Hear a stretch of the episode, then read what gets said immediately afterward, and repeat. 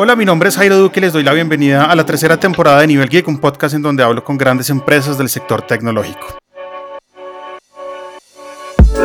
En el episodio de hoy me acompaña la marca QNAP System por tercera vez. Es una marca que tiene tantas cosas para contarnos y por eso siempre la invito cada nueva temporada del podcast.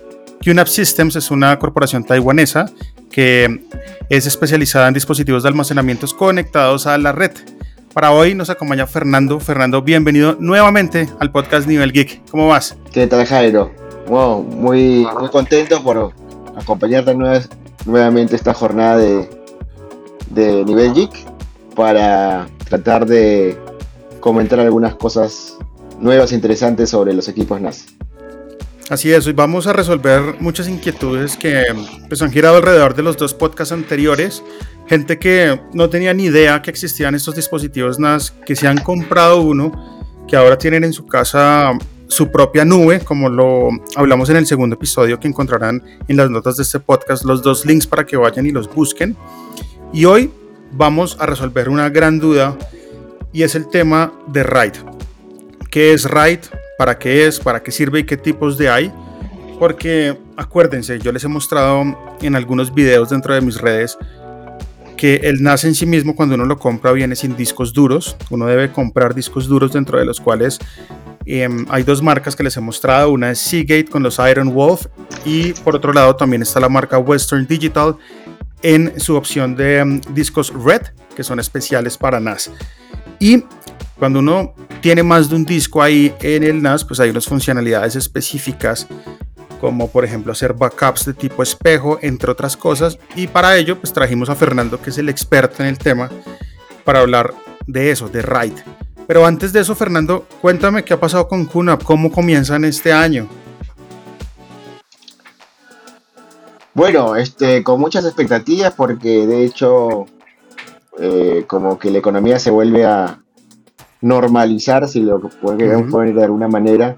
Eh, ya muchas cosas o muchos sectores están funcionando, digamos, este, con 100% de operatividad o si no muy cerca de ello. Entonces hay una perspectiva de que los negocios, digamos, y la vida antes de la pandemia pues se vuelva se vuelva a retomar, ¿no? Y en ese sentido, pues los negocios han estado también este, reactivándose y las demandas, digamos, por proyectos también han ido creciendo. Entonces, esto para QNAP, digamos, se va a ver muy, muy interesante porque, bueno, negocios que de repente se hayan parado estos dos últimos años se van a volver a, a digamos, activar y esto va a incrementar un poco el dinamismo de, de, los proyectos de NAS en la región, ¿no?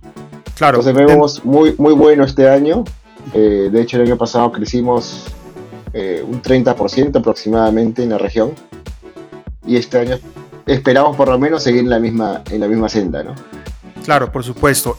Y te, quería hacer una pregunta. Durante pandemia y todos estos eh, largos meses que tuvimos encierro en casa y que el teletrabajo pues también se volcó a nuestros hogares, Cuna pues tiene unas soluciones que les he mostrado para hogares. Estas soluciones de cierta manera tienen que ver con ese crecimiento del 30% de alguna manera. La gente se, está, se, volcó a tener su NAS en la casa. Sí, yo te diría que es una de las razones. ¿cierto? Eh, yo creo que de todas maneras hay una tendencia como que intrínseca en el crecimiento en las, o sea, obviamente la pandemia ayudó, pero de todas maneras la opción, digamos, de nuevas tecnologías más accesibles, digamos, han hecho que pues los equipos NAS sigan creciendo, digamos, y penetrando en más, eh, en más nichos, ¿no? Eh, pero la pandemia obviamente ayudó, yo creo, bueno, el hecho de que estés en tu casa sí o sí te obligaba por lo menos a tener una o varias computadoras, digamos, si es que la familia, digamos, era un poco mediana, digamos, o, grande. Y esto de alguna manera sí, eh, digamos, este, de manera, eh, no forzada, pero sí de alguna manera involucraba el tener una tecnología que te puede ayudar a, resguardar información. ¿no? Con el hecho del incremento de dispositivos, pues obviamente uno tiene un mayor riesgo de que por algún lado pues hay alguna falla, ¿no? Y por lo tanto, en ese sentido, sí, yo creo que pues eh, el tema de, de, esta, de nueva eh, coyuntura pues haya forzado un poquito a tener un sistema alternativo para el tema del resguardo de información, ¿no? Para este año, ¿qué lanzamientos vamos a ver de QNAP que nos puedas contar en este podcast el día de hoy? Mira, hay varias cositas. Conforme, digamos, este, el año se vaya, eh, vaya avanzando, pues van a haber lanzamientos desde nuevas plataformas, equipos de entrada, ¿no? Que son los equipos home, digamos, de la serie ARM, que van a encontrar ya con procesadores de 2 GHz, ¿no? Ya abandonamos el 1.4, 1.7. Buenísimo. Y entonces está entrando ya una gama casi media, te diría, en lo que es equipos torre, me refiero a los equipos eh, eh, home, ¿no? Y bueno, eso levanta un poquito más la valla para aquellas eh, empresas, digamos, que quieran considerar una solución de NAS, ¿no? El hecho de tener ya una solución home con 2 GHz, pues, y con la posibilidad de expandir memoria RAM, ya le da una alternativa mucho más potente a un usuario que inclusive recién quiera comenzar a trabajar con equipos de almacenamiento. Y de ahí en adelante, en gama media, en gama alta, pues hay nuevas actualizaciones en cuanto a adopción, digamos, de nuevas eh, componentes de procesamiento, por ejemplo, eh, como los TPU, ¿no? los Tensor Processor Units, que de alguna manera son una especie de procesadores que te permiten, digamos, este, incrementar la performance en algunas aplicaciones específicas de los NAS, sobre todo los que están relacionados al tema de video o de inteligencia artificial, ¿no? Eh, y de esta manera, pues, liberan de alguna manera el procesamiento del CPU eh, principal.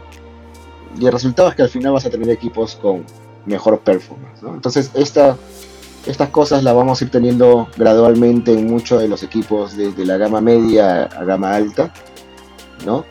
E inclusive ya equipos también con doble procesador, como en la parte de los equipos Enterprise. Y la opción ya cada vez más este, común de discos en estado sólido NVMe, ¿no? Eh, y haciendo un poco, digamos, eh, el cambio de discos SAS, digamos, o tecnología SAS un poco al, tema de discos de estado sólido M2 o U2, que son los de mayor performance. Y bueno, muchos de estos modelos corporativos van a tener esa, esa compatibilidad con esos discos, lo que te va a garantizar pues una performance muy alta, encima probablemente de 3.000 o 5.000 megas por segundo. Perfecto, esos son los discos, los, los NMB son discos que ya vemos en muchos dispositivos que uno tiene en el hogar. Ya vemos las nuevas consolas, como son la nueva gama de los Xbox o también de los PlayStation 5, con este tipo de discos que finalmente lo que hacen pues, son acelerar eh, los tiempos de espera, sobre todo en las consolas. Yo no sé si juegas o no, pero en las consolas, por ejemplo, PlayStation 4 para la carga de los juegos se demoraban bastante en pasar de pronto de una transición a otra o mientras cargaba la consola, etcétera. Eso ya hoy en día es tiempo del pasado. Uno juega básicamente todo el tiempo sin tener que parar a, que, esperar a cargar una transición de un paso de la historia a otra. Y pues en los computadores también vemos ese tipo de discos. Los nuevos Mac em, M1, por ejemplo, tienen también unos discos sólidos súper rápidos que lo que hacen es eso, acelerar procesos y agotar estos tiempos de espera que eran a veces tan hartos y me encanta que, que QNAP empiece a adaptar estas tecnologías para lo mismo, para cortar esos tiempos de espera. Exacto, muchas veces a veces uno lo minimiza, pero al final te queda un poco esa incomodidad, ¿no? De, esperar a veces alguna carga, etcétera. Sobre todo para los que pues quieren que todo funcione muy smooth, ¿no? Muy suave, muy ligero. Sí, y, la gente está acostumbrada a eso ya, las nuevas generaciones no esperan nada. Exacto. Eso. Nosotros podíamos esperar un poquito, ¿no? Estamos acostumbrados con el PlayStation 3, por ejemplo, que es el último PlayStation que yo usé. Ok. Básicamente Switch por mi hija. Pero sí, había ese lag, ¿no? Esa, esa, ese tiempo de transición entre una operación y otra, pues, que como tú dices, para generaciones de hoy, pues es impensable. Difícil. Sí, difícil esperar. Nosotros pues tuvimos, imagínate, conexión a internet por teléfono y nos tocaba esperar bastante. Para poder entrar a internet nos tocaba esperar. Hoy en día está al, celular, es decir, no saca el celular del bolsillo ya tienes internet inmediato, no hay que esperar nada. Nosotros aprendimos a esperar, nuevas generaciones no esperan, entonces chévere que todas estas nuevas tecnologías lleguen también a, a, a QNAP a, cortar tiempos de espera y me parece fenomenal que pues, podamos tener ya esa tecnología tanto en hogar como en empresa. Pero bueno, em, vamos a hablar de RAID, me parece que es un tema que le debe interesar a muchas personas porque si yo tengo un NAS, configuro unos discos, pero no estoy configurándolo de la manera adecuada y resulta que yo en el NAS estoy guardando información crítica, es decir, información que no puedo borrar bajo ninguna circunstancia porque es importante, pues tengo que tener en cuenta muchas cosas dentro de la configuración de esos discos dentro del NAS. Entonces, si quieres, arranquemos por la gran pregunta y es ¿qué es RAID? Sí, RAID es un, son las siglas, digamos, de un concepto que es el Redundant Array Independent Disk ¿no? Como un arreglo de discos, redundantes discos independientes. En principio, pues la I eh, significaba inexpensive, como barato, pero bueno, al final le cambiaron por independiente, depende. Y entonces lo que en la práctica significa es un arreglo de discos que te permite de alguna manera eh, cubrir el mal funcionamiento de alguno de ellos eh, con esta configuración para que al final de cuentas, digamos, tú no pierdas el acceso, ¿no? Eh, o la lectura, digamos, a los datos que tú has eh, grabado en este arreglo, ¿no? En principio, digamos, este arreglo pues tiene varias configuraciones, pero no solamente es una configuración para replicar bloques de datos o recuperar, digamos, alguna información cuando un disco falle, sino también hay un tema de performance. ¿no? El RAID no solamente te permite cubrir o de alguna manera resguardar algún tema de bloque de datos, sino también mejorar la performance. ¿no? Porque, digamos, la performance se logra cuando normalmente tienes una instalación con varios discos, en donde un archivo, digamos, o una carpeta, eh, básicamente se eh, desmenuza por la cantidad de discos que tú tienes y de esta manera pues los tiempos son más rápidos, ¿no? Digamos, por ejemplo, que tú tengas, pues, no sé, un archivo de, no sé, de, un mega, por, ponerte un ejemplo, ¿no? Y pues mientras más discos tengas, la velocidad de copia, digamos, hacia el NAS va a ser más rápida porque ese mega se va, digamos, dividir eh, eh, en cuanto, digamos, tengas más discos eh, digamos, configurados dentro del equipo. ¿no? Entonces, un mega entre 10 discos no es lo mismo que un mega entre 5 discos o 3 discos, digamos. Obviamente, mientras más discos tengas, mayor va a ser la velocidad, digamos, de, de, descarga, digamos, en el equipo. Y eso es algo que el RAID también te permite, ¿no? Entonces, allá estás hablando de dos cosas. Uno, rendimiento. Exacto. Rendimiento, que es lo que te llamas el, el performance. Y em, eh, la segunda es la redundancia y resguardo de información. Digamos que son dos, cosas que se pueden hacer inicialmente con RAID. Entonces arranquemos por lo primero que es el resguardo de información. arranquemos por ese lado, explicando un poquito las, configuraciones que hay por ese lado. Sí, mira, por el, eh, el, lado de resguardo, pues eh, normalmente uno se va a encontrar con configuraciones que son de alguna manera tradicionales, digamos, en todos los equipos de, almacenamiento. Pero obviamente van a encontrar pues RAID 0, RAID 1, RAID 5, 6. Y después ya vienen los RAID, digamos, híbridos, ¿no? Está el RAID 10, el RAID 50, RAID 60, que son combinaciones de RAID 0 más RAID 1, más RAID 5, más RAID 6, ¿no? Pero en sí, digamos, los cuatro RAID principales, digamos, originales son el 0, el 1, el 5 y el 6. Después ya el 10, 50 y 60 son combinaciones de uno con otro. ¿Ok? Eh, básicamente la, eh, el tema de resguardo arranca desde el RAID 1. No el RAID 0 porque el RAID 0 no te ofrece ninguna, ningún respaldo entre discos. El RAID 0 simplemente es eh, o está relacionado al tema de performance porque lo que hace es que cualquier bloque de datos que tú mandas hacia el NAS, si está configurado con RAID 0, se divide proporcionalmente al número de hijos que tú tengas. Entonces, RAID 0 es para cuando alguien normalmente esté buscando performance, ¿no? Performance de, de, escritura, digamos, dentro del, dentro del NAS. Entonces... Aclaración, Fernando, si es RAID 0 y tengo, no sé, un, un, NAS con cuatro bahías, cuatro discos, esos cuatro discos se suman en un solo almacenamiento, ¿cierto? Sí, y, si un disco falla, pierdo todo. Pierdes todo, así es. Oh Acá no hay resguardo, como dije, con RAID 0 no hay resguardo, solamente hay un tema de performance, es decir, usar el, número de discos para incrementar la velocidad de copia del workstation hacia el NAS. Nada más. ¿Para qué tipo de usuario sería bien un RAID 0? Es decir, busquemos perfiles de usuario en la vida real. Em, no sé. Para empresa creería que no, definitivamente no. No, eh, yo creo que podría ser de repente para una especie de, gamer, no sé, te diría, o para alguna empresa de, de repente de edición en línea, eh, o básicamente para aquellos que, bueno, como, como tú comentas, ¿no? Pues están muy enfocados en el tema de performance y de repente pues tengan eh, algún sistema de backup alternativo también, ¿no? Porque acuérdate que el RAID no es backup, RAID solamente es un mecanismo de protección entre discos. Pero si el cliente tiene una política de backup ya establecida, digamos, y por la cual pues el RAID 0 no, si se le mala un disco no tiene preocupación porque ya tiene un backup al costado, pues lo puede hacer más tranquilo, ¿no? Backup me refiero a que la data que tenga en el NAS ya de alguna manera esté duplicada en otro dispositivo. No en otro disco, sino en otro dispositivo. Perfecto.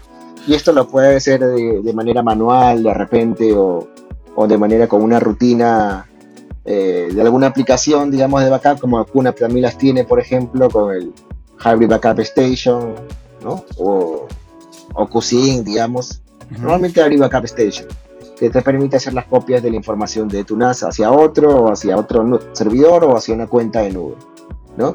Entonces ya en el conjunto, digamos, pues, si ya uno está asegurado y claro con esos sistemas de backup, podría intentar solamente trabajar un tema de RAID 0 para utilizar específicamente, pues, el almacenamiento para performance, ¿no?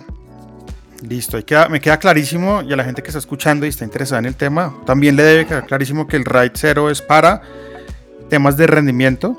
Uno, dos, tienen que tener de cierta manera un plan B para el tema del backup de esa información. ¿Por qué? Porque si un disco falla, falla el resto. Pierden la información que está ahí bajo ese RAID 0. Pasemos al siguiente RAID.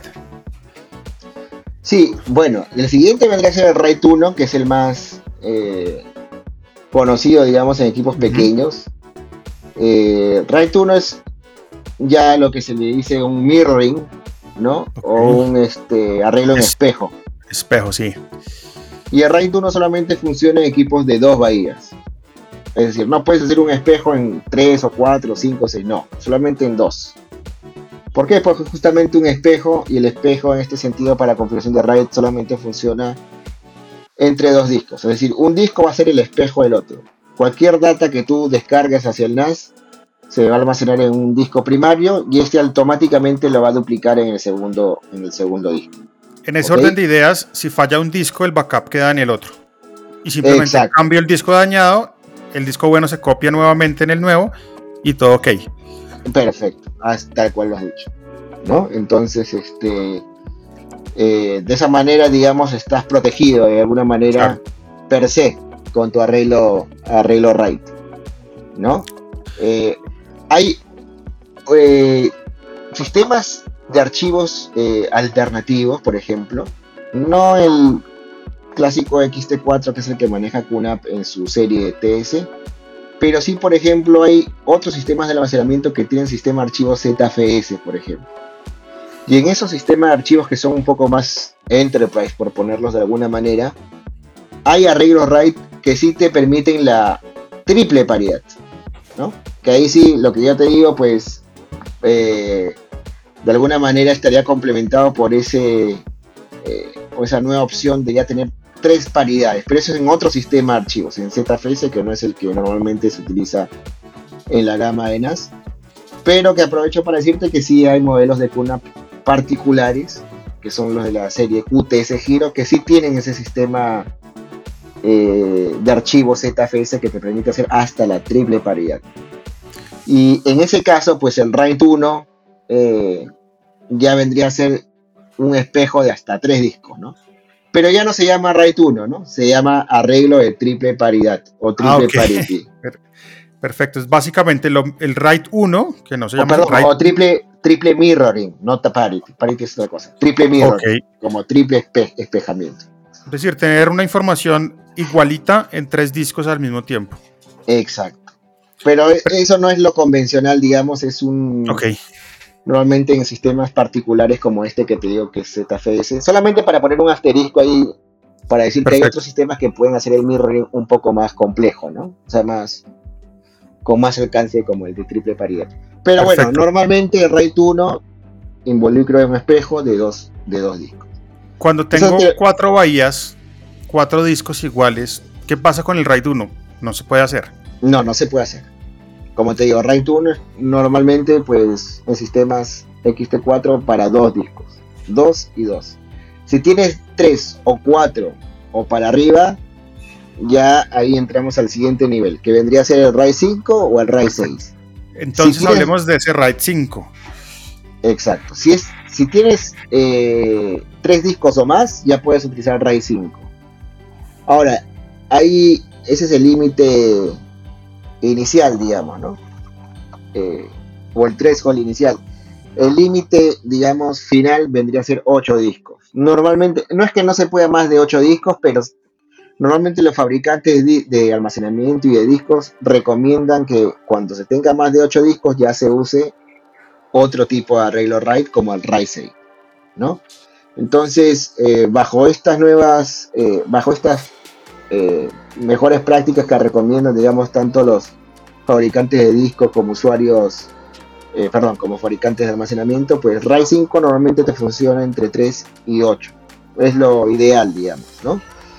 Eh, ¿Y qué es RAID 5? RAID 5 ya involucra una técnica adicional que ya no es el espejo o el mirroring, sino lo que, es la, paridad o parity le dicen, ¿no? Que es decir, que uno de los discos del arreglo eh, se transforma en un disco como un pivot, como una especie de almacenador dentro de los discos que te guarda los bloques o la sumatoria de los bloques de datos entre los otros discos.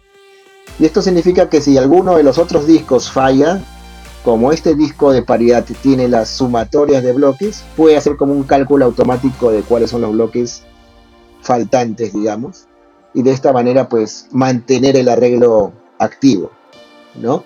Y ya como tú dices, eh, eh, como lo comentaste en el RAID 1 inicialmente, pues se puede sacar el disco que está dañado y se mete uno nuevo y se reconstruye con este nuevo disco de paridad la información que se había, que se había, eh, sacado cuando uno eh, sacó el disco, ¿no?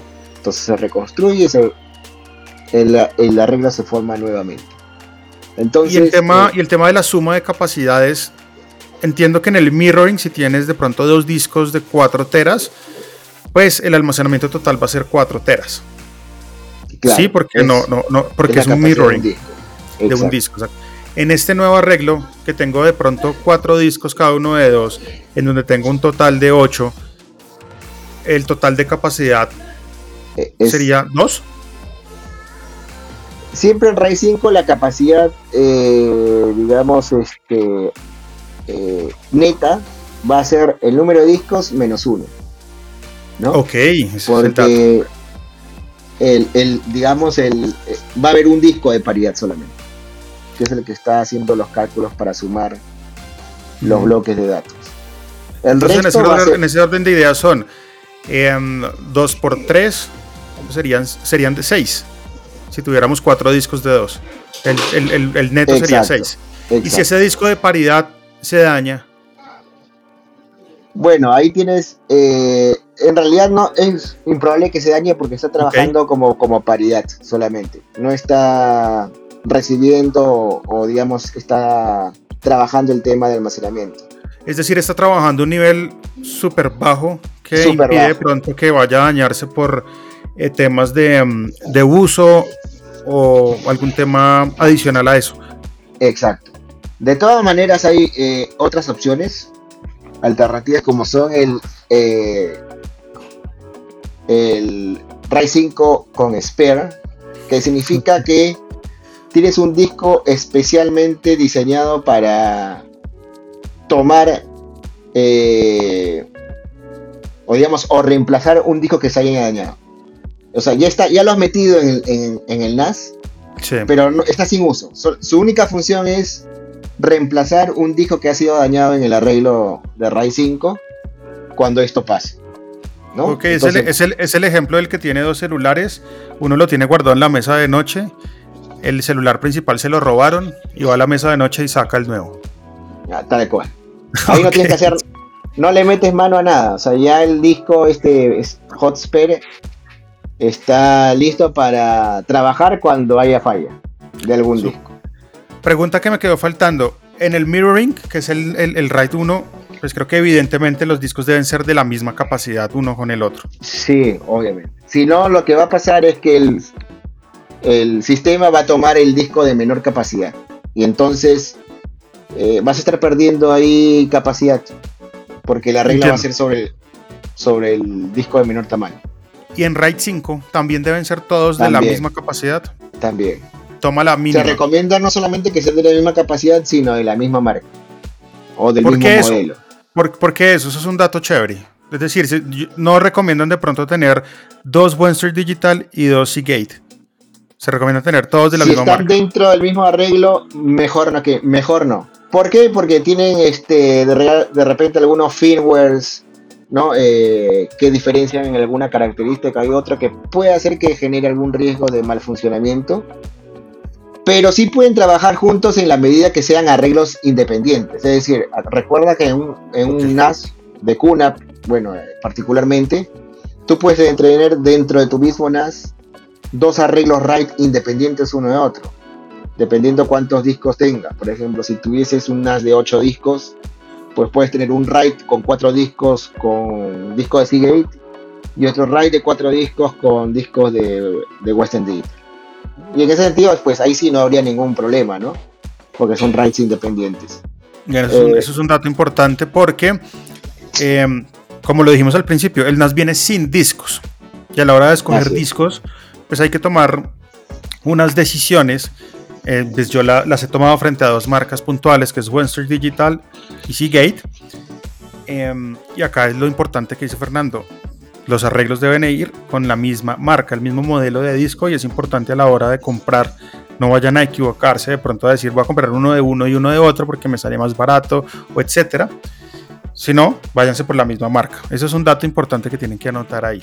Y es un datazo el que das. Yo realmente em, mediante este podcast lo que hago es comunicarme con el experto, hacerle preguntas que me hacen para poder retornar esas, esas dudas a los oyentes. Vamos entonces, Fernando, al RAID 6, si no estoy mal. Sí, el RAID 6, pues no es, es el RAID 5, pero con, con un disco adicional de paridad. O sea, el concepto es el mismo que RAID 5, solamente que en vez de tener un disco de paridad, vas a tener dos. ¿Con qué finalidad? De que pueda respaldar hasta dos discos en caso falle. ¿no? Entonces en RAID 6 te pueden fallar ya no solamente uno, sino hasta dos. Pero esos discos tienen que fallar al tiempo, ¿cierto? Claro, claro, al tiempo, al tiempo. Que es algo... Si falla uno, pues igual. Eh, el arreglo sigue trabajando. Pero bueno, el, mismo RAID 6 te cubre. Pero si fallan dos al tiempo, el RAID 5 no funciona. No te cubre dos discos. No, RAID 5 no. El RAID 5 no, obvio. El RAID 5 es para uno. Eh, pero para eso está el RAID 6, ¿no? ¿Quiénes configurarían mm, RAID 6? Pues empresas que de repente tengan un este un mayor interés por tener un tema de nivel de seguridad mayor, ¿no? Eh, y en este sentido, pues, si tienen ese perfil, obviamente van a ir por RAID 6 o sobre todo como cuando ya dije, ¿no? Cuando ya es un equipo de una cantidad de discos más o menos considerable. Normalmente mayor de 8 discos, ya la gente, digamos, toma RAID 6 un poco como, más, eh, como una opción más fuerte. Entonces hemos visto RAID 0 para personas pues que de pronto no tengan información de riesgo total dentro de los discos en caso de que fallen, puedan tener o perdieron la información y no pasó nada porque no les importa, simplemente tienen ahí el NAS como para guardar vainas o tienen un backup de esa información en una opción B.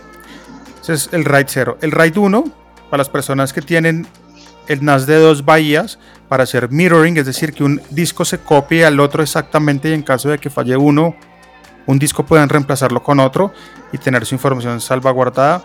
RAID 5 y RAID 6 que ya son un poquito más complejos, que son para NAS que tengan más... ¿Hay NAS de tres bahías o no? Sí, también hay. Entonces, RAID 5 para NAS de tres bahías o más. También, exacto. Y RAID 6 para NAS que tengan cuatro o más. Cuatro o más. Perfecto. Yo, creo que vimos una, clase magistral de RAID hoy.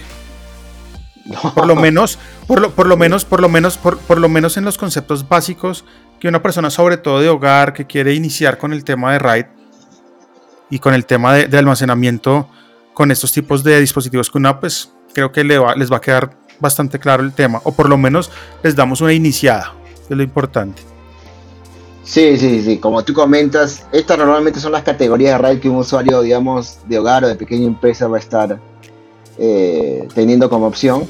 Obviamente que después también tenemos las opciones de RAID híbridos que comenté, 10, 50, 60, pero son configuraciones más que se usan en un entorno empresarial de, de data center, normalmente te diría. Pero que son combinaciones de los, de los RAID que hemos visto, ¿no? RAID 10 es una combinación de RAID 1 más eh, RAID 0 es decir, es como alguien que quiere un RAID 1, pero con mayor capacidad. ¿no? O con mayor, eh, perdón, rendimiento. Porque recuerda que en RAID 1 solamente pues... Claro, y se eh, suman rendimiento y, la capacidad pues, de salvaguardar información al tiempo. Exacto. El tema es que con RAID 10 pues eh, pierdes el 50% de tus discos, ¿no? Porque todos están en un mirroring, digamos, no de disco a disco, pero de grupo a grupo. ¿no? Entonces eh, pierdes el 50% de tus discos, pero sí ganas un mayor performance porque hay un RAID hay, hay un RAID 0 dentro de los grupos. una, pregunta que me la hizo una persona y dije voy a preguntarle a Fernando, la tengo acá anotada. Esta persona tiene PlayStation. Sí. Y quiere ampliar el almacenamiento del PlayStation. ¿QNAP tiene solución para eso? Ok, pero ampliar en qué sentido el... guardar, utilizar... el NAS para guardar juegos descargados del PlayStation Store, por ejemplo. Ah, claro, sí. Bueno, no, eh, ahí depende un poquito más de las, las opciones que tenga el PlayStation. Si tiene la opción, digamos, eh, de poner información en un disco de red o disco de NAS, pues lo va a poder hacer por, por red, es decir, conectando el switch a ambos equipos o de repente también de forma directa, ¿no? Como disco externo, a través de una conexión USB o, Thunderbolt, si es que la tuviese. En ambos PlayStation USB, digamos, en, mi caso puntual, tengo un disco Seagate externo conectado al PlayStation. Y funciona, es decir, ahí puedo usarlo como un disco alterno. Eh, pero el PlayStation lo que hace es dar un formato nuevo a ese disco. Formatea el disco de tal forma que sea compatible 100% con el PlayStation. Ah, ok. Bueno, el caso de una también podría ser lo mismo, pero no con los NAS, sino con las cajas de expansión, que es un tema... ¡Ey! Buenísimo. Las cajas de expansión no son como servidores como vendrían a ser los NAS o mini servidores, sino son cajas de arreglos de discos. O sea, son... Eh, eh, veremos, digamos, que solamente pues almacenan los discos y sí lo pueden trabajar como arreglo RAID. Hasta RAID 5, porque las cajas USB, digamos, eh, en torre pueden llegar hasta cuatro discos y se conectan por USB. Entonces, estas cajas de expansión que son las TR004 o 002, dependiendo si quieres cuatro o dos discos, se pueden conectar por USB a los PlayStation. Wow, chévere, ese es un dato chévere que mucha gente le va a. Que a diferencia de un disco externo común y corriente, pues te ofrecería el tema de, de eh, arreglo RAID. Claro, el disco duro externo que uno compra en almacén de cadena, pues me imagino que en este orden de ideas no tienen arreglos RAID, es decir, son en este caso RAID 0, que si se pierde la información ahí, chao, no hay, no hay cómo respaldarla. Pero en las cajas de QNAP, pues sí, porque pueden poner dos discos, hacer un RAID 1 o más discos, hacer RAID 5 o 6 y salvaguardar un poco esa información, que en algunos casos pues podría ser crítica porque descargar un juego PlayStation puede durar horas dependiendo de la conexión a internet que uno tenga digamos que no es un trabajo que uno va a hacer un par de segundos y tener una buena biblioteca de juegos em, curada por uno mismo y salvaguardada, pues me parece fantástico. Y si ustedes tienen la solución con eso que me acabas de decir de las cajas, pues me parece una solución muy adecuada para los gamers en este caso. ¿Hay algo más que podamos darle a los gamers por parte de QNAP? Eh, bueno, ese tema de, backup, eh, la alternativa también de conectar, digamos, eh, o utilizar las consolas de juego, digamos, porque entiendo, digamos, que pues muchos de estos juegos también son juegos en línea. De repente, digamos, eh, tener la opción de tener un mecanismo de backup eh, con QNAP. Bueno, no solamente los juegos, ¿no? sino también los archivos o las grabaciones que vayan dándose sobre, sobre estos juegos precisamente y tener ahí el QNAP como una especie de almacenamiento en red. La gran ventaja de QNAP es que es un almacenamiento en red adicionalmente al tema de conexión directa que te permite, digamos, este, eh, acceder a la información desde cualquier lugar o cualquier, o cualquier este, plataforma, ¿no? Y pues poder ver la información eh, de manera bastante, bastante rápida. Sí, y para eso, Fernando, les recomiendo vayan y escuchen el capítulo 2 que, que, hicimos juntos con Fernando en la segunda temporada de Nivel Geek, en donde hablamos mucho de eso, sobre todo con aplicaciones como QMagic, que son aplicaciones gratuitas propias de, de QNAP que pueden encontrar en su App Center, que es básicamente una tienda de aplicaciones propia dentro del NAS. Y ahí les explicamos un poco cómo funciona eso de poder entrar al NAS desde otra parte del mundo y ver, por ejemplo, las fotos. Yo mis fotos las tengo en, en, en, QNAP, las tengo dentro del servidor, salvaguardadas. Em, y son mías, no son de Apple, no son de Google, son mías las fotos. Pero bueno. No, y Fernando. como te cualquier información que se vaya, no solamente para los gamers, sino para cualquier otro tipo de usuario de hogar, pues, especialmente si graban su información o si hacen, digamos, eh, bastantes copias periódicas o editan, pues todo ese trabajo, ese historial lo pueden ir guardando en el NAS, ¿no? Esas, esas cajas de las que hablaste ahorita también se pueden hacer cajas con discos de estado sólido. Sí, también 2.5, las tradicionales, digamos. No las M2 o las o las U2, pero sí las tradicionales. Los discos tradicionales que vienen en los portátiles, bueno, los 2.5 que tú acabas de decir. Sí, los 2.5 tradicionales que venían en las Ahí sí pueden funcionar, ahí sí pueden funcionar, es decir, cualquier disco 2.2 eh, en este caso puede funcionar, es decir, no tienen que ser especial para NAS ni nada, porque acá no es un NAS, sino que es una caja con una tecnología distinta. Eh, hay una lista de compatibilidad de todas maneras para revisar. ok. Hay una lista de compatibilidad.